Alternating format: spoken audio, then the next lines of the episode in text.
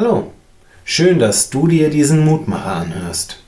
Die Losung für heute, Herr, ich bin zu gering aller Barmherzigkeit und aller Treue, die du an deinem Knechte getan hast.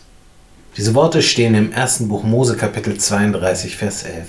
Es sind Worte Jakobs. Aber mal ganz ehrlich, kannst du dir vorstellen, dir diese Worte Jakobs zu eigen zu machen? Und zwar so richtig. Nicht nur, weil du denkst, dass es sich doch so gehört, sondern wirklich aus voller Überzeugung. Ich frage, weil ich leider die Erfahrung mache, dass es uns Menschen meistens sehr schwer fällt, genau das zu tun. Wir freuen uns über das, was wir haben und können auch ohne Probleme benennen, wieso wir es auch wirklich verdient haben, das zu haben, was wir haben. Aber auch Jakob hätte das doch gekonnt. Schließlich hatte sein Schwiegervater ihn ordentlich schuften lassen. Jakob hatte sich seinen Reichtum wirklich verdient und kehrte dann in die Heimat zurück, die er einst mit nichts verlassen hatte.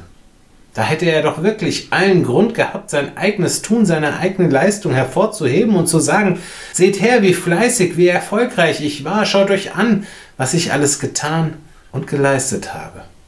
Und wer würde es ihm vorwerfen? Wer könnte es ihm vorwerfen? Wir machen es doch ganz genauso. Aber er eben nicht. Ich bin zu gering, ich habe es nicht verdient. Das sind seine Worte. Und er sagt sie eben nicht einfach, um sein Licht unter den Scheffel zu stellen und demütig zu erscheinen. Nein, er meint sie aus vollem Herzen. Denn er blickt auf sein Leben, auch auf das, was er falsch gemacht hat, und er versteht, dass er das, was er hat, dem Segen verdankt, den er sich einst so dreist erschlichen hatte. Wie viel mehr sollten wir Gott da dankbar sein, wo wir doch schon diesen Segen aus freien Stücken geschenkt bekommen. Ich bete. Allmächtiger Gott, gütiger Vater, du segnest uns mit den reichen Gaben deiner Schöpfung. Hab Dank dafür.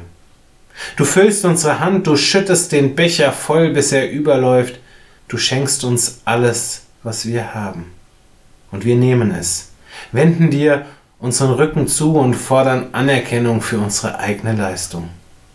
Vergib uns dafür und hilf uns, damit wir erkennen, dass wir nichts verlieren, wenn wir uns bewusst werden, wem wir das Unsrige verdanken, sondern dass wir dann vielmehr noch reicheren Segen erfahren dürfen. Amen. Auch morgen gibt es an dieser Stelle wieder einen neuen Mutmacher. Und für heute wünsche ich dir einen guten und gesegneten Tag. Bleib gesund, aber vor allem bleib behütet.